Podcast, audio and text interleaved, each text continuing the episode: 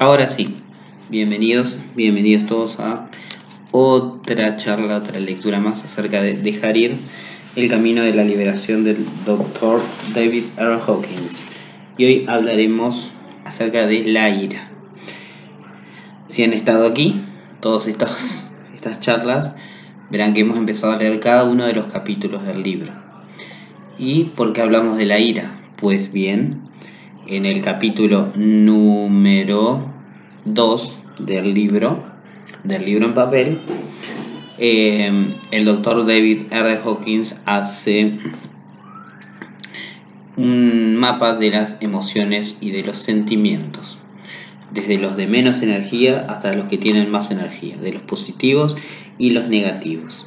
Y dentro de esa escala está la ira. Todavía dentro de los niveles negativos, pero es un nivel que tiene mucha más energía.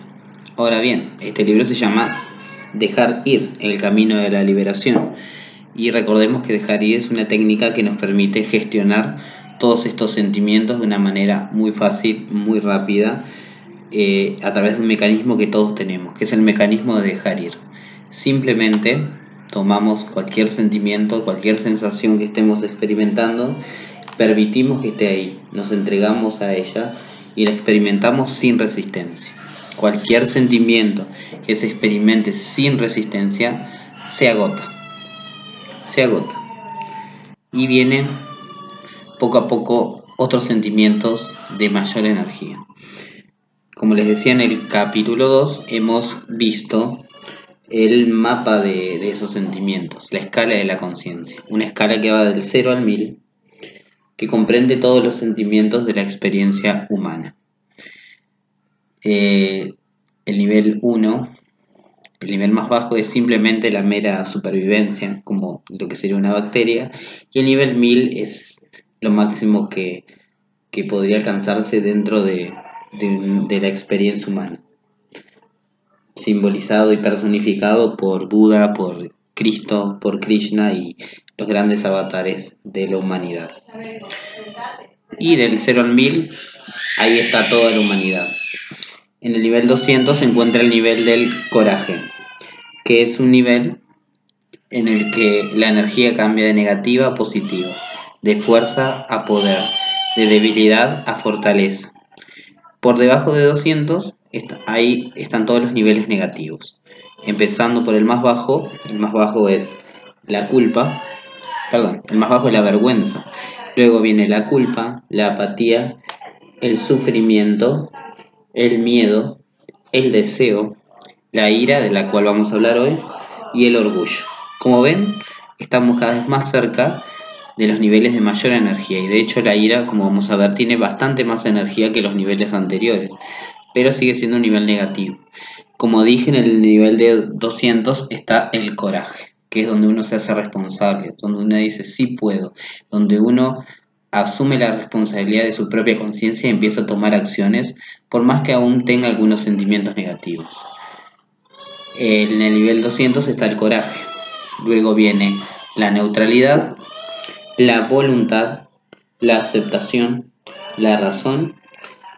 En el nivel 500 está el amor, en el 540 está el amor incondicional, y en el 600 se encuentra la paz o el estado de iluminación y el 600 más allá todo lo que corresponde a esos estados.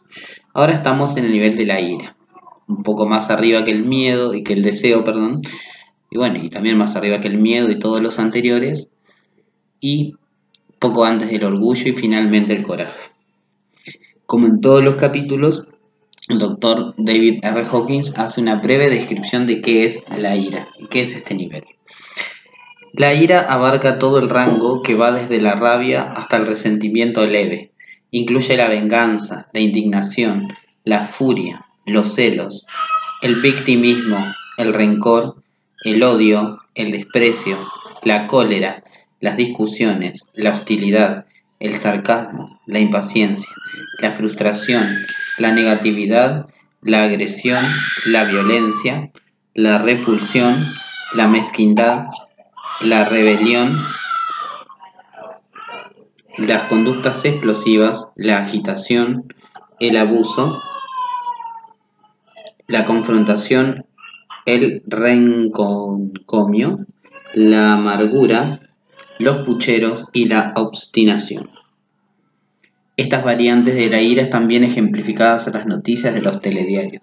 Justo hoy, si bueno, si viven en, Argentina, em, hay muchas noticias referentes a la ira y a la indignación colectiva. Era muy, muy interesante ver eso. Y si cuando lo relacionen con esto que vamos a leer, lo van a ver quizás de otra manera. Bueno, la ira tiene más energía. O sea, como que en los niveles anteriores había cierta energía, en el sufrimiento hay muy poca energía, en el miedo poco, en el deseo la energía se empieza a mover, pero en la ira hay mucha energía. Pero está orientada y proyectada todavía por eh, la influencia del ego.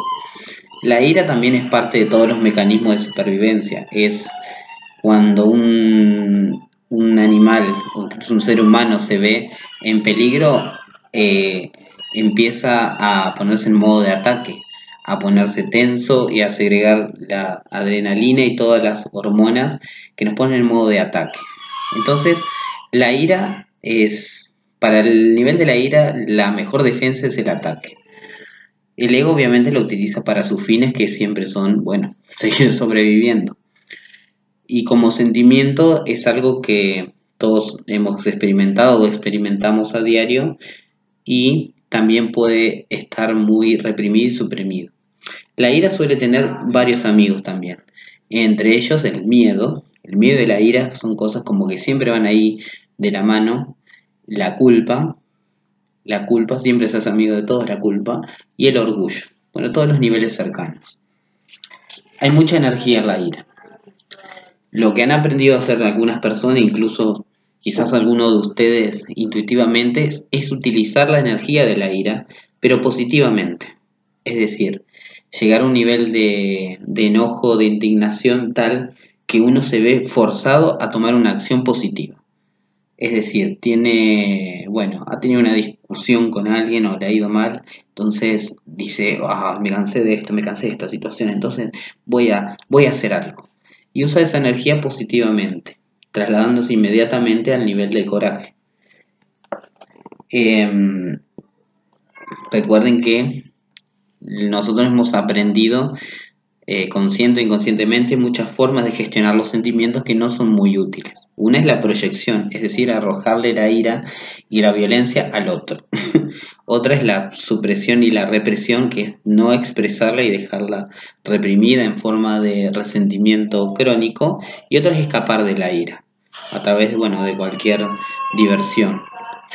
Y el mecanismo de que trata este libro es el siguiente, que es el permitirla es dejar que su energía esté ahí y entregarse.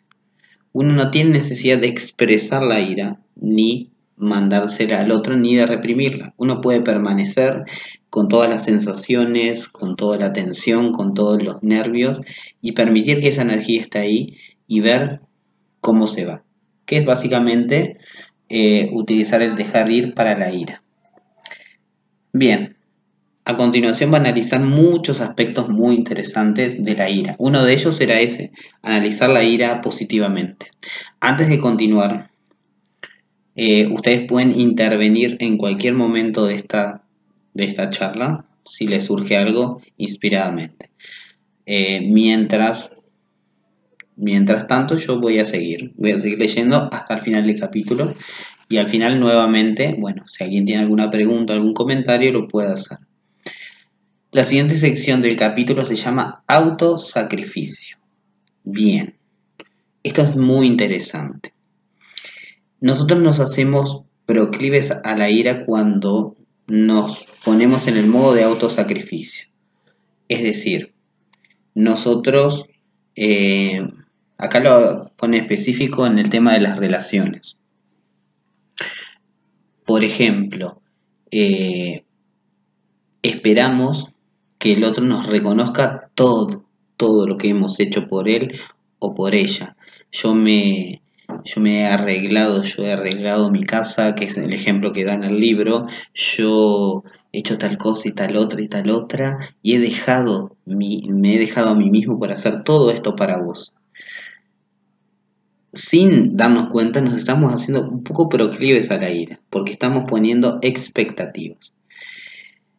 Cuando la otra persona no cumple las expectativas, ¿qué creen que pasa? Pues sí, lo que pasa es que la ira se hace manifiesta. Y si no se hace manifiesta, se, se expresa en forma de amargura, de resentimiento y bueno, de un ambiente tenso. Acá les leo el ejemplo que pone Doc Hawkins. Un ejemplo de esto puede ser un día en la vida del típico matrimonio tradicional. La mujer se pasa el día entero trabajando intensamente en la limpieza de la casa, cuidando las plantas, trayendo flores, reorganizando muebles. Cuando el marido llega no dice ni una palabra sobre la casa, ni siquiera parece darse cuenta. Está agotado después de un día de trabajo y relata a su esposa sus pruebas y tribulaciones. En su mente, él piensa que todos los sacrificios que él ha hecho, los eh, piensa en todo lo que ha hecho por su esposa y su familia, y mientras él se centra en todas estas dificultades, ella siente un creciente resentimiento porque no reconoce sus esfuerzos. Digamos, ambos están en el nivel del autosacrificio. Algo muy interesante. Dice, la otra persona siente la presión de lo que queremos y deseamos de ella. Lo he puesto muchas veces en, en Instagram y acá el doctor Hawkins habla mucho de eso, es que nosotros no podemos ocultarnos de los demás. Es como que si nuestros pensamientos no fueran privados. Cualquiera puede sentir, percibir, de alguna forma, intuir nuestro estado de conciencia. Y ustedes pueden intuir el estado de los otros fácilmente. Ustedes se pueden dar cuenta fácilmente cuando una persona está enojada. Y si van y le preguntan, ¿estás enojada? Te dicen, no, y te das cuenta que no te está diciendo la verdad. Entonces, la otra persona siente que sutilmente está siendo presionada a cumplir mis expectativas. Entonces, lo que hace es se resiste. Y eso genera más tensión y más resentimiento. Se empieza a resistir. Los dos buscan el reconocimiento. La resistencia se debe a que siempre sentimos la presión como una negación de nuestra elección se considera un chantaje emocional. Y esto lo va a repetir varias veces. Claro, cuando nosotros estamos depositando demasiadas expectativas y queremos que el otro haga de tal manera, sutilmente le estamos diciendo, bueno, vos tenés que ser así porque, porque yo quiero y porque, porque a mí se me ocurre. Estás negándole su elección. Y bueno, eso crea resistencia y es otra de las caras de la ira. La fórmula inconsciente es, dice el doc, dame lo que quiero o te castigaré con la pasividad, la ira, la amargura y el resentimiento. La ira es una forma de ataque, ya sea sutil, ya sea manifiesto, es una forma de intentar agredir, dominar y, eh, bueno, y disminuir al otro. A veces en forma de, de, de total apatía, de total resentimiento y de total amargura. Es como una forma de castigar al otro. Todas esas cosas no las hacen ustedes, sino que las hace su pequeño ego. Su pequeño yo es el que está detrás de todo eso. La manera de contrarrestar esta ira es reconocer y renunciar al orgullo, al placer de la autocompasión y considerar nuestros esfuerzos en favor de los demás como regalos es decir, no hago esto para que vos me reconozcas. Yo lo hago porque sí, por alegría, porque quiero y porque me gusta hacerlo. Ahí no hay expectativas, hay simplemente la alegría de hacerlo. Sí, Gabriela, puedes preguntar lo que quieras. Te leo. Gracias, Tom. Ya ahorita sí ya puedo hablar. Es que no sabía si podía interrumpir o no. Sí, sí, sí. Oye, es que bueno, hay algo que yo creo que a muchos nos pasa, sobre todo cuando estamos en el proceso consciente de manifestar, ¿no? Eh, por ejemplo, tú comentabas acerca de las expectativas. Obviamente nosotros siempre estamos generando expectativas, pero porque no hay una certeza en lo que somos. Porque cuando tenemos la certeza de lo que somos, pues no generamos expectativas, ¿correcto? Correcto. Pero en este caso, por ejemplo, creo que nos pasa a todos con la persona en específico, que queremos que la persona en específico reaccione o que haga lo que nosotros queremos, porque se supone que nosotros le damos el papel. ¿Cómo se maneja esto? Porque es como a mí donde me entró el shock por eso te dije, estoy muy emocionada de hablar de este punto, ya lo tocaste. Se supone que el otro actúa como yo quiero que actúe, pero si no actúa como yo quiero que actúe, entra la frustración, el resentimiento y la ira. Entonces, ¿cómo funciona o cómo lo debemos trabajar esta parte? Mira. ¡Oh! A ver, la otra persona, efectivamente, se podríamos decir que simplemente va, va a cumplir con lo que hemos imaginado. Esto no quiere decir que nosotros tengamos poder sobre la otra persona y sobre todos los demás. Esa es la ilusión del ego, que, que solo uno tiene el poder, porque la otra persona es exactamente igual que vos y tiene tanto poder y tanta maravilla como vos y como todo el universo. Eh, efectivamente, según la ley, todo lo que nosotros imaginamos lo, vamos a ver y vamos a ver cambios de las personas, de las cosas, en todos y en nosotros mismos, por supuesto.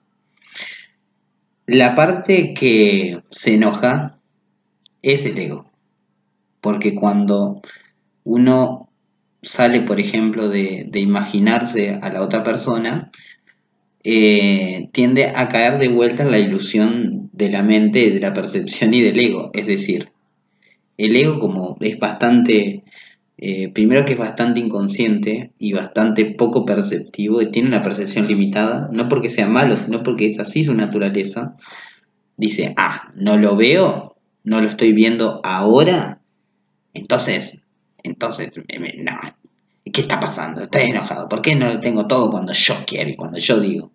Ese es el ego. Em, mira, como formas de manejarlo, hay cientos de formas de manejarlo. Según esto, según este libro, ya que estamos hablando de este libro, uno simplemente tiene que soltar la ira. Es decir, darse cuenta que es su pequeño yo el que, el que se está comportando así, que el pequeño yo es solo un conjunto de programas, de creencias y de sentimientos, que los sentimientos no son tu verdadero yo y que simplemente observarlo y dejarlo que pase y volver de vuelta a quien realmente sos y automáticamente lejos de la influencia de la ira aparece la visión un poco más positiva e incluso hasta realista. La visión realista sería, ah, bueno, ok, quizás al menos te permitís dudar y no hacer una sentencia así de, ah, me enojo porque no pasa te permitís dudar y decir, bueno, quizás hay algo que yo no entiendo acá, pero que se está moviendo. Incluso ahí entra un poco una confianza en, algo más grande que vos mismo, en un poder superior. Si uno sigue soltando y sigue dejando ir todo eso, se va a dar cuenta que todo es perfecto. Que, wow, yo me siento bien. Yo sé que, que esto se va a manifestar de alguna forma. Te entra la confianza eh, entras en, incluso hasta la neutralidad de, ok, está todo bien igual, yo sé qué va a pasar. Hasta entras en el olvido incluso de eso, cuando, y como hablamos en el capítulo anterior del deseo, cuando uno suelta todo eso y simplemente se dedica a, a estar y disfrutar el momento presente, las cosas tienden a manifestarse fácilmente. La ira, como todos los sentimientos negativos, tiende a ser un obstáculo, porque le estás dando un doble mensaje también a tu realidad. Decís, cerrás los ojos y decís, lo tengo, estoy con él, soy la persona más feliz del mundo, gracias Dios. Y abrís los ojos y decís, ah, no está listo. Entonces, la mente del ego y la mente limitada no entiende por qué el otro no se comporta como vos querés, exactamente cuando vos querés y como vos querés. Es que vos no tenés ni idea cómo va a pasar eso. Ni idea. Incluso hasta se puede estar comportando totalmente contrario para luego llevarte realmente a, lo que vos querés, a que se manifieste lo que vos querés. Y, y vas a de una forma que ni siquiera te lo esperas. Eh, siempre espero lo inesperado. Pero la ira no, simplemente hay que sacarla. Todos los sentimientos negativos, todo lo del ego, como decía en el capítulo anterior, no es que sea malo, es que poco práctico, es que consume demasiada energía agota tu fuerza y te da menos resultado que nada. Entonces deja ir la ira. O sea, no tiene sentido estar enojado por algo que, que no está ya en las manos del ego. Que algo que, pero puedes tener la, la buena expectativa y la esperanza, hasta la certeza de que va a ser. Porque sí, porque así funciona. Es que el ego es muy desconfiado. El ego no, el ego no confía en Dios. El ego no cree que haya un poder mayor que él mismo.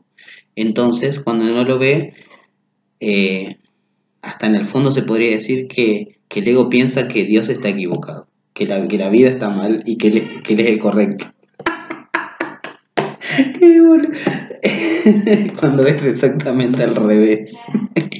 es el que generalmente está equivocado. Bueno, espero haber contestado tu pregunta. Qué risa. Sí, claro, entonces parte de, esto es soltar la ira y pues también de una u otra manera soltar el ego, dejar que el ego haga el berrinche hasta que se libere. Pero sí, déjalo ahí nomás. déjalo ahí. Perfecto, sí, porque yo me sentía angustiada, dije, soy anormal. no, nada, nada de eso, nada de eso. Muchas gracias. Siempre que aparezca. Tranquila, encontré la respuesta que necesitaba. Siempre que aparezcan alguna de esas ideas un poco que realmente tienen sabor negativo, háganse la idea ya que son del ego. Y cuando lo vean con claridad, lo van a dejar ir así como que, ah, ¿qué estoy diciendo? Se van a reír. Bueno, sigo. Gracias. Un placer, como siempre. Bien, ahora habla de el reconocimiento y luego habla justamente de las expectativas. Eh, el reconocimiento vendría a ser como una forma de, soltar la ira y de prevenir la ira. Es decir, cuando nos encontramos con una situación, una persona, una realidad que eh, activa la ira que ya traíamos dentro, tenemos al menos dos opciones. Una es reaccionar, proyectar la ira, guardarla como resentimiento y otra es reconocer. Porque eso que pasó a vos, como todo lo que pasa en la vida, te está ayudando, te está diciendo, hey, mira, mira la ira. Esa ira está en vos. Entonces una vez que lo ves así, ya empezás a ver la situación de otra manera. Decís, ah, esta situación me está haciendo ver algo que no había visto. Hasta uno se puede sentir agradecido. Digamos, por ejemplo, esto lo leo que alguien nos llama estúpidos. Nuestra respuesta natural es la ira. Podemos usar la energía de esa ira conscientemente diciendo, ¿de qué me está pidiendo esa persona que sea más consciente? Si nos hacemos la pregunta es posible que lleguemos a la conclusión de que estábamos siendo egocéntricos, descuidados y no estábamos reconociendo los esfuerzos del otro y no éramos conscientes de lo que pasaba en la relación siempre nos lleva a, ver algo de nosotros mismos. Eh, otra forma de, soltar la ira es, bueno, abandonar a sus amigos. Y uno es el orgullo, porque muchas veces mantenemos la ira simplemente por el orgullo de querer tener razón. Pero cuando uno suelta el querer tener razón, aceptar la mirada del otro, incluso aceptar que uno tiene una razón provisional. Yo hablo y digo muchas cosas, pero soy muy consciente que eh, no, no, no, me estoy diciendo mismo yo tengo razón y lo sé todo. Es, es lo que sé hasta el momento y siempre estoy descubriendo cosas nuevas. Siempre sé que hay infinitas cosas por descubrir. Así que todo el conocimiento, incluso esto que, que estamos compartiendo, todo es provisional. Ustedes van a descubrir cosas nuevas y lo van a ver esto de otra manera. Y cada vez más y cada vez más. Pero si uno se queda en el yo quiero tener razón, uno se hace muy propenso a la ira. En cambio, si deja ir eso, bueno, la ira se va junto con el orgullo. Tenemos que resistirnos a la tentación de pensar que alguien o nosotros o los demás está equivocado. Porque para el ego alguien está equivocado y alguien tiene la razón. Y no, es que no hay equivocado o razón. Las cosas ocurren, simplemente ocurren. Y las vemos de diferentes puntos de vista. Uno de los orígenes de la ira son nuestros actos de amor no reconocidos por los destinatarios. Ah, claro, yo hice, esto dice todo el ego, hice este acto de amor y no me lo reconociste. Eh, en este contexto, por amor entendemos las formas simples y cotidianas del cariño que tiene lugar en toda relación humana. Muy a menudo, durante años, mantenemos un monólogo interno acerca de nuestro resentimiento porque el otro no reconoce nuestros gestos de amor. Si esto es así para nosotros, debe ser también para el caso de los demás. Por lo tanto, mucha gente de nuestro entorno debe albergar un sinfín de pensamientos mentales acerca de nuestra falta de aprecio de sus sentimientos hacia, hacia nosotros. Entonces dice que una buena forma también de prevenir esto es empezar a reconocer. A reconocer, hoy vimos, dije reconocer eh, las situaciones y las cosas que nos hacen enojar, pero también reconocer los gestos positivos de los demás. Y cuando una persona nos expresa algo negativo, hacerse la pregunta, ¿y yo qué he dejado de reconocer para que ocurra esta, esta situación? Una experiencia muy valiosa, escoger alguna persona de nuestra vida que se muestre crítica hacia nosotros y comprobar que no le hemos brindado reconocimiento. Entregamos todos nuestros sentimientos negativos respecto a ella y empezamos a concederle mérito, afirmando su valor para nosotros. Eso automáticamente te saca del aire y te pone en muy buen nivel. Bien. Y aquí viene las expectativas, lo que hablamos recién con, Gabriel. Es muy cortito. Se lo voy a leer eh, a modo de ejemplo, con la historia que él cuenta que es muy buena. Un simple experimento ilustra este cambio. Un hombre trajo dos camisas nuevas de México. Su diseño era totalmente diferente al tipo de ropa que estaba acostumbrado a usar. El primer día que decidió ponerse una de ellas, se dio cuenta que tenía una expectativa, una especie de orgullo sutil por hacer algo nuevo y diferente. Sin embargo, en lugar de entregar el orgullo, decidió mantenerlo. Es decir, dejó de utilizar a propósito la técnica de dejar para entregar el orgullo y simplemente lo dejó estar ahí. lo hizo a propósito. Dijo, no, no, voy a soltar el orgullo. Ese día eh, quería ver qué pasaba, cómo respondía la gente. Ese día llevó con orgullo la camisa nueva y por supuesto nadie lo mencionó siquiera a pesar de que era totalmente diferente a su atuendo habitual. Debía haber llamado mucho la atención, pero no oyó ni un comentario. Cuando volvió a su casa se rió de lo cierta que es la teoría chico-chica del empresario Robert Ringer. Esa teoría dice, chico busca a la chica, por lo tanto la chica no tiene interés en el chico. Tan pronto como él deja de estar interesado en ella, la chica lo busca. A la mañana siguiente decidió que se pondría la, la otra camisa nueva, pero esta vez Entregó toda su vanidad y expectativas de hacerse notar. Dejó ese pequeño orgullo de estar haciendo algo nuevo y diferente y reconoció el amor de todos sus amigos y el importante papel que desempeñaban en su felicidad. Completó el proceso del dejar ir y entregó por completo el tema de la camisa nueva. Sabía que estaba totalmente entregado porque le parecía igual de aceptable que se percataran de la nueva camisa como que no lo hicieron. De repente, ese fue el día de su camisa nueva Casi cada persona con la que se cruzó comentó la nueva camisa. Le preguntaron dónde la había comprado y pasó el día recibiendo atención. Este experimento explica con humor un punto clave. Y esto está resaltado. Conseguimos lo que queremos cuando dejamos de insistir en ello. Y aquí, aquí mi mente, yo recuerdo que se hizo todo un embrollo junto con la ley y todo eso, y a ustedes capaz les esté pasando. No se preocupen. Dejar de insistir en algo no quiere decir abandonarlo, es abandonar todas las expectativas y yo diría más exactamente abandonar la percepción limitada que tiene el ego, que siempre está esperando verlo, percibirlo, leerlo, tocarlo ya. Y es totalmente desconocido para el ego la forma en que va a ser una manifestación, porque es algo que nunca experimentó. Eh, si nosotros insistimos en algo y queremos, y lo queremos y queremos, estamos afirmando que no lo tenemos. Estamos poniendo más resistencia en realidad. Ay, yo quiero, entonces voy a, vamos a dar de vuelta a la persona específica. Eh, yo quiero que me, creo que vio mi estado, creo que leyó mis mensajes, creo que me miró, creo que me guiñó el ojo. Estoy esperando, estoy esperando. Porque, no, no, yo, yo quiero estar al mando. Yo, yo, porque yo soy el poder operante, pero desde el orgullo lo estoy diciendo. Cuando no pasa, eh, somos proclives a la ira. Ahora, ¿qué pasa si nosotros simplemente lo imaginamos, hacemos todo nuestro trabajo, lo vivimos intensamente, nos entregamos, decimos gracias, porque ya está hecho, y soltamos todas las expectativas del cómo, del cuándo y por qué. Esto que dice acá en el libro es lo que suele pasar a veces con las manifestaciones, que uno se olvida, hasta te da igual, porque uno se encuentra bien. se encuentra bien, dice, ok, esto ya está, y como estoy ahora estoy bien, y cuando lo tenga voy a estar bien porque yo ya estoy bien.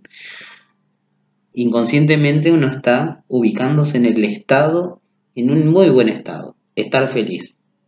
Es decir, que va a manifestar la felicidad, estar tranquilo, la tranquilidad y estar sutilmente y plácidamente agradecido, que es lo mismo que decir que mi deseo está cumplido. Ese día o en ese momento X, no sabemos, las cosas aparecen.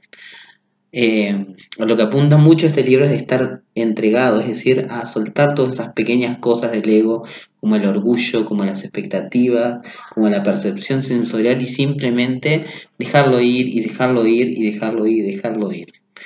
Eh, explicándolo un poco más científicamente, desde el doctor Hawkins, los niveles por encima de 200 como, como la neutralidad, que supongo que es el nivel en el que se encontraba este chico, tienen más poder que los niveles negativos. Es decir, estar neutral, estar, eh, está bien si pasa y está bien si no pasa, yo estoy bien, estar positivo, estar en estado de amor, eso sobre todas las cosas, tiene más poder que la ira, que el miedo, que la culpa y tienen más energía. Por lo tanto, atraen las cosas, las situaciones y las las cosas más sobrenaturales también de manera muy fácil. Cosa que el ego nunca podría hacer a través de la ira y del miedo y de todo eso. El ego tendría que luchar y mostrarle la camisa a todos y decir, mirá, mirá, mirá, y siempre con el miedo a ser criticado y siempre con la ira no ser reconocido y siempre con la debilidad del orgullo. Así que estar entregado es una buena, una buena idea. Qué bueno que grabé esto porque lo que dije es, es bastante importante. Bueno, otra forma de prevenir la ira es tomar la decisión de no aceptar la invalidación de los demás o nuestra pequeñez. Em, a veces nos quedamos resentidos porque el otro nos, nos invalida y nosotros nos creemos eso. me, dijo, me dijo que no valía, no me quiere ver más, él, ya no me quiere, me dijo que solo quiere ser mi amigo. Y yo lo acepto. Soy totalmente propenso a la ira si lo acepto. No, no, acepto la invalidación de los demás. Yo soy valioso. No por orgullo, sino porque, porque es la verdad. Porque todos son tan valiosos, una cosa, un diamante precioso y una, una creación divina manifestada. El ego cree que es pequeño, pero no es así. Bueno, la siguiente sección, y esta última, es el resentimiento crónico. A ver si puedo resumirlo bastante soy sincero, no leí mucho esta última parte. Em, a ver, el resentimiento crónico se forma cuando utilizamos el mecanismo de la supresión y la represión para guardarnos toda nuestra ira. Es decir, alguien no cumple nuestras expectativas y decimos, mm, no, no, no cumplió, no cumplió. Y así día tras día, día tras día va generando resentimiento. El resentimiento puede ser una bomba de tiempo para la ira y también se puede manifestar en problemas en nuestra realidad, hasta problemas físicos, hasta enfermedades psicosomáticas. La ira mata a la persona enfadada y no al supuesto enemigo, cosa que es muy cierto. La ira eh, es, debilitante, la ira está dentro de los niveles negativos. Eh, creo que en las artes marciales se sabe muy bien que la persona que está con ira es más débil, es débil, porque está resistiendo. El que está en paz es muy fuerte, es sumamente fuerte. Bueno, acá hay otra historia, pero no quiero extenderme mucho con las historias, los invito a leerla. Habla sobre una deuda eh, que alguien tenía que pagar y cuando la persona dejó de estar enojado con el deudor, dijo, ok, soltó la ira y todo ese resentimiento y el orgullo de decir, ah, a mí me hicieron algo injusto, porque somos a veces coleccionistas de injusticia y las guardamos en forma de resentimiento. Cuando él dejó ir todo eso, a las 48, a las 48 horas le habían pagado la deuda. Eh, otro medio de disipar la ira es la disposición a renunciar a ella. Esta disposición es una decisión general de encontrar una manera mejor, de dejar de confiar en la ira para pasar al coraje y a la aceptación. Acá está lo que decía. Los estudiantes de artes marciales saben muy bien que la ira indica debilidad y vulnerabilidad y la consideran una herramienta que se entrega al oponente. La persona enfadada pierde la mitad de su fuerza muscular y no cuenta con la oportunidad de aprovechar esa fracción de segundo tan decisiva para la victoria en el combate cuerpo a cuerpo. Em, es decir, si uno tiene que elegir entre la ira y otro sentimiento más positivo, definitivamente no elija la ira, porque la ira es debilidad. La ira no lo va a llegar muy lejos, lo va a llevar más cerca, digamos, de la debilidad y de lo negativo, ¿no? Es simplemente renunciar a ella. Em, es empezar a ver diferente a los que consideramos enemigos. Cosa que también dice en la Biblia, ¿no? Eh, algo así como que, bueno, sí, yo no les digo solo que amen al prójimo, decía Jesucristo. No, amen a sus enemigos y perdonen a los que les hacen daño. Quizás tenían muy claro que la ira era un síntoma de debilidad y que te traía infelicidad. En cambio, eh, el amor hacia los enemigos y la aceptación o cualquier cosa más positiva que la ira realmente te hacía más fuerte. La ira nos ata, no nos libera. Nos conecta a otra persona y la mantiene en nuestra vida. Estamos atrapados en el patrón negativo hasta que abandonamos la energía de la ira y las pequeñas recompensas de la justa indignación, los agravios y el deseo de venganza. Algo que es muy bueno dejar ir son las recompensas, el jugo y los premios que obtiene el ego de los sentimientos negativos. Habíamos visto algunos de esos, por ejemplo, el sentirse víctima en cuanto al sufrimiento, el alimentarse de la energía del deseo así para, para saciarse, pero cosa que no se sacia nunca. Y la ira es ese jugo que tenemos de, eh, de hacer justicia, de vengarse, de mira lo que te hice, mira cómo me enojo, mira cómo te ignoro. Si uno abandona eso, abandona la ira automáticamente. Renunciar a la ira trae, muchos beneficios. Somos libres para experimentar el confort y la fluidez emocional, la gratitud por las oportunidades diarias a crecer y sanar, el cuidado mutuo sin condiciones impuestas, la mejora de la salud y una mayor energía vital. Estos avances nos permiten pasar a un estado de libertad interior más eficaz y relajado. Y con eso termina este capítulo de la ira. Bueno, ahora sí, si tienen algunas preguntas, nos tomamos unos 15, 20 minutos para contestarlos. Eh, pueden hacer preguntas, pueden hablar, pueden escribir en el chat si no pueden hablar en este momento, como Mar, que está escribiendo en este momento. Hace poco reaccioné con ira tremenda. El camino fácil para deshacerse de esta, de esta ira sería sentir solo la emoción o también podría hablarla con alguien. Sé que no hay otros, pero el problema se me había escapado de las manos. Por cierto, esa situación que viví con ira al final era falsa. Porque voy a empezar de atrás para adelante con tu pregunta. Los niveles negativos como la ira y todos los negativos no ven las cosas como son. Tienen la percepción equivocada de las cosas. Generalmente es falso. Generalmente lo estamos viendo mal. Eh, sí. Vemos el peligro donde, donde no hay. ¿Ok? Bueno, ahora voy para atrás.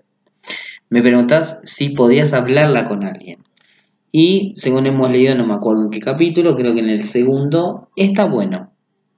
O sea, elegí sabiamente con quién hablarlo. Eh, pues, eh, bueno, con alguien que sepa que puedes hablar de este tema abiertamente, sin prejuicios y honestamente y bien. Porque eso ayuda a descomprimir el sentimiento. Obviamente cualquier cosa que quede del sentimiento de la ira, también hay que dejarlo ir. Eh, sentir la emoción sí funciona también, ¿sí? Solo sentirlo, a veces sin hablarlo con nadie, también funciona. Pero si a vos te sirve, sabiendo conscientemente lo que estás haciendo, no hablar con alguien para alimentar la ira y quejarse colectivamente, no, con la intención de, de, soltarlo. ¿Sí? Detrás de, de, la ira, esto no lo dice, uno capaz no lo leí, después leerlo de vuelta, sino que lo leí más adelante en el libro, generalmente la ira viene con la culpa. Es decir, eh, no, no expresamos la ira a veces porque nos sentimos culpables incluso de tener ira, de sentir la ira. creencias que hemos adquirido en algún momento. No te enojes, no, no te vayas a enojar. Eh, y lo reprimimos. Pero cuando uno suelta esa culpa y se permite sentirla, no digo expresarla así abiertamente, no, sentirla y decir, ok, es lo que está ahí, se va la culpa y se va la ira. A mí a veces me funciona grabarme hablando y yo solita me descargo, dice Chris Barreto. sí, sí, hablarse uno mismo, hablarse uno mismo también. Eh, a lo que apunta la técnica es que directamente sientas, que simplemente no te resistas a la energía esa que está ahí, que no le pongas nombre, que no le pongas nada, sino que lo sientas. Y la ira particularmente se siente, se siente con más energía, con, tensión, con eh, dolor en la parte central, en la boca del estómago, en esos centros de energía. Muchas gracias Tom. Cuando la dejé salir el jueves, me enteré que esa situación era falsa el siguiente día, pues solo la maltraté. bueno, eso para reírse. sí, sí, sí, a veces uno se enoja, pero bueno, no pasa nada, no te preocupes. Reíte de vos misma y del ego diciendo, ves que, no ves nada, que ves todo torcido. ¿Qué te pasa? ¿Qué te pasa, ego? Tranquilo. Eh, y el buen humor también ayuda a, como es, a, salir de esos estados. Bueno, y aplicando lo que hemos visto en este capítulo, mira esa situación como una oportunidad. Reconoce eso que te pasó como que, wow, mira, aprendí algo de mí. A veces no me tomo dos segundos más para observar eh, y reacciono automáticamente. Y ahora aprendí a dejar ir la ira. O sea, hay muchas cosas positivas ahí y vos vas a encontrar más cuando, bueno, cuando lo pongas en el contexto de las personas implicadas y todo eso. Bien, ¿qué más? ¿Alguien más quiere decir o escribir algo?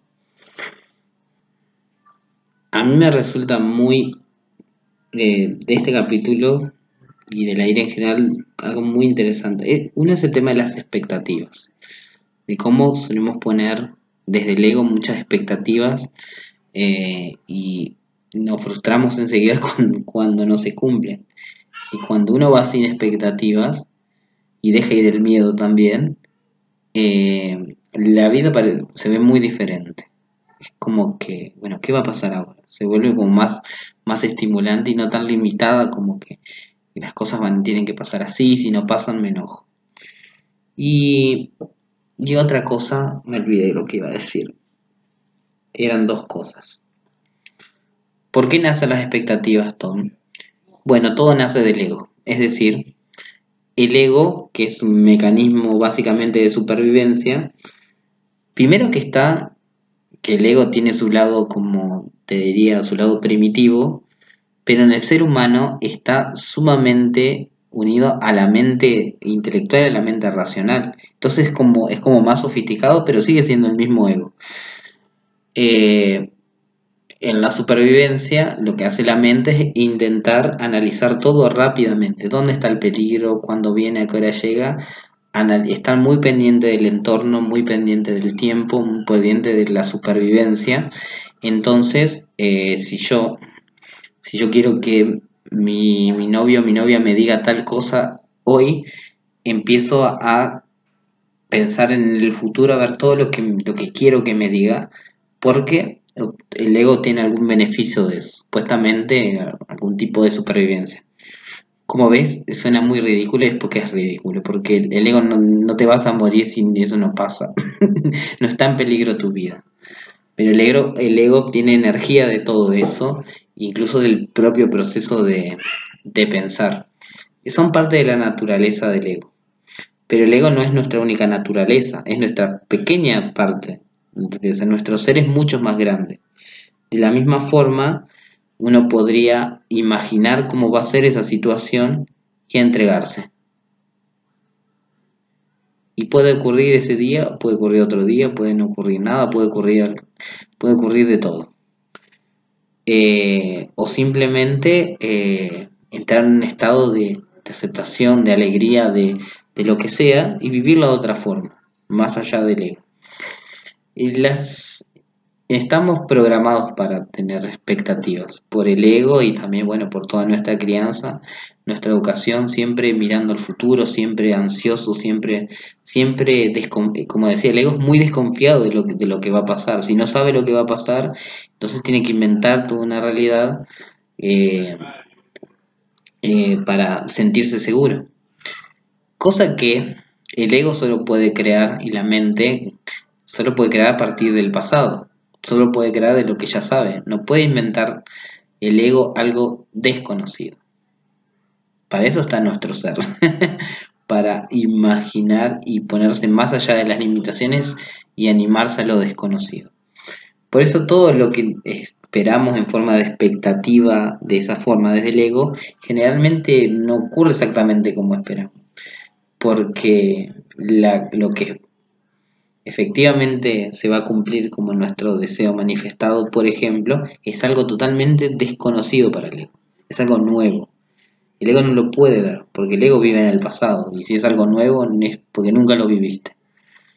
Así que, más que expectativa, mm, hay que tener fe, hay que tener una buena esperanza, una fe, pero una fe así, en, una fe en lo desconocido. Es decir, todo va a ser así. Yo no sé cómo, pero va a ser. Y es. Y pasa. De la forma que menos te lo esperas. Por eso las expectativas, si son tan poco prácticas, si nos restan energía, déjenlas. ¿Para qué? Si, ya está todo bien. Es como decir, es como desconfiar de Dios mismo. Es como desconfiar de tu Dios interno. Es decir que Dios está equivocado, que Dios no tiene las cosas claras ni tiene todo resuelto. Así, así de atrevido es el ego. Se atreve a decir eso. Bueno, una pregunta más y, luego ya, ya terminamos. Por eso la sección de humor es muy buena, porque hay muchas, si ustedes los humores, hablamos de, de, en teoría, de los problemas, de las dificultades, pero hacerlo con humor es muy positivo. Es vos decís, mira, lo que es, ¿no? Parte de nuestra naturaleza y que todos compartimos, y, es una forma de compartir y reírnos de, de nuestra propia humanidad.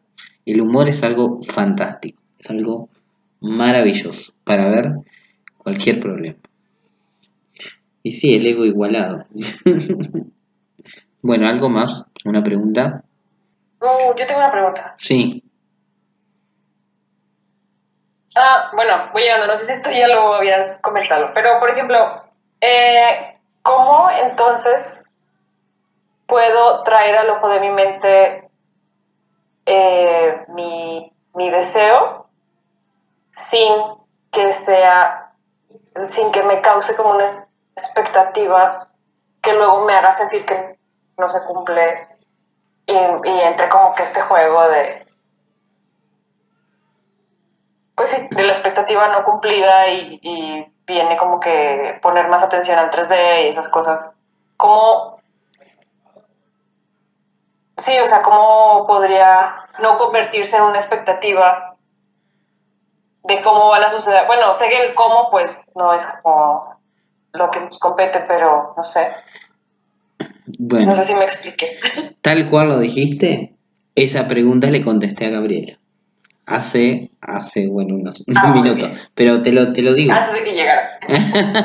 Mira, eh, el ego es el que dice, el que tiene la expectativa y, que quiere evaluar el cómo, porque como decía recién, eh, vive, en, vive en el mundo 3D, está intentando calcularlo todo, pero es incalculable lo que ocurre para una manifestación. El ego no tiene, pero ni la más mínima idea. Está sujeto nomás a nada, a lo que tenga que pasar y de ahí surge el miedo y surge la frustración porque no es como el ego espera. Ahora, cuando, cuando uno imagina, cuando uno imagina, está viviendo la experiencia. Cuando imagina correctamente, no hablamos imaginar bien, ¿no? Imaginar para efectivamente manifestar algo. Uno vive la experiencia en ese momento de manera real yo diría, no como que si fuera real, no, es que uno la vive realmente. La vive de una forma dimensionalmente más grande, diría Neville. ahí no hay ni expectativas, ni miedo, ni ira, porque la cosa ya está hecha. Solo ahí, lo, lo que hay ahí es eh, certeza, eh, paz y gratitud. Eso está bárbaro cuando lo estás viviendo. Claro, cuando nosotros abrimos los ojos o volvemos al mundo 3D, el ego se queda como que, ¿qué? No, no, no. Lo otro era mentira y esto es real. Pero no le hagas caso. como decía, es nuestra parte que ve limitadamente. Y cuando venga la ira, vos simplemente vela como una pequeña parte del ego que está ahí. Y nada, simplemente déjala ir, simplemente déjala ir, simplemente déjala ir que no va a pasar nada malo. De hecho, va a pasar cosas muy buenas. no va- vas a transitar el, el, tiempo hasta el cumplimiento de tu deseo de otra forma. Podés transitarlo sin expectativas, de verdad, sin expectativas. Decís, eh, cuando te hagas la pregunta, ¿qué pasará con el celular que yo imagino? Ah, ya está, sí va a venir igual. Mañana, pasado, no sé cuándo va a venir. Pero va a venir, con tranquilidad. O sea, el estar enojado, estar frustrado, estar como sea, es nada más que una decisión. Es, uno puede elegir la ira o no elegirla. Y sabes que pasa algo muy curioso. Que vos podés imaginar y hacerlo muy bien en ese momento, transitar todo el tiempo con estrés, frustración y todo así, y la cosa se te cumple igual. O podés transitarlo en paz y la cosa también se te cumple. Eso, eso ha pasado. Mientras vos, eh, digamos, no permanezcas así como de una forma demasiado intensa en otro estado, cosa que te lleve kilómetros de tu deseo, la- las cosas pasan. Yo siempre me, me pregunto y me recuerdo, y bueno, entonces yo cuando no era muy consciente de todo esto, ¿cómo hice para, para conseguir el auto que quería y el departamento que quería y la separación que quería? Porque yo, sé que lo hice, yo sé que lo, lo, lo intencioné alguna vez y luego pasó. Es que es, es lo único, como decía en el capítulo anterior, uno solo tiene que elegir la realidad y vivirla y vivirla y vivirla y, y, y nada, asegurarse que está. Y luego en el camino uno lo decide, si transitarlo estresado, enojado, ansioso o tranquilo, en paz, es una decisión nomás. Eh, entonces, para manejar esa expectativa es que podés soltar la expectativa, que no va a pasar nada. Es la ilusión del ego, que si deja de estar pendiente se lo va a perder. No, no, no, no. Tu único trabajo es imaginar, eh, vivirlo eso, agradecerlo y en el transcurso del tiempo seguir con esa certeza, seguir con esa certeza, aunque estés mal, aunque estés enojada, saber, recordarte que vos lo hiciste, mantenerte en el mejor estado posible. Eh, con esto terminamos. Muchas gracias, gracias por haber compartido este nuevo capítulo, muy, muy interesante, muy lindo. Y el jueves que viene, el jueves 11, 11 a las 19 horas Argentina, vamos a hablar del orgullo, que es el último nivel negativo, según la escala de, los niveles de conciencia del Dr. Hawkins. Es el último nivel negativo. Luego vienen todos los positivos. Así que muchas gracias a vos, Mar. Gracias, Chris, por las preguntas. Bar, eh, gracias, Gabriela, Gabriela, y Emma, Dani y Analía por estar aquí. Les mando un abrazo. Y bueno, nos estamos viendo la próxima. Muchas gracias. Suscríbanse y darle like, porque eso está siendo subido a YouTube. un saludo a todos. Que pasen lindo.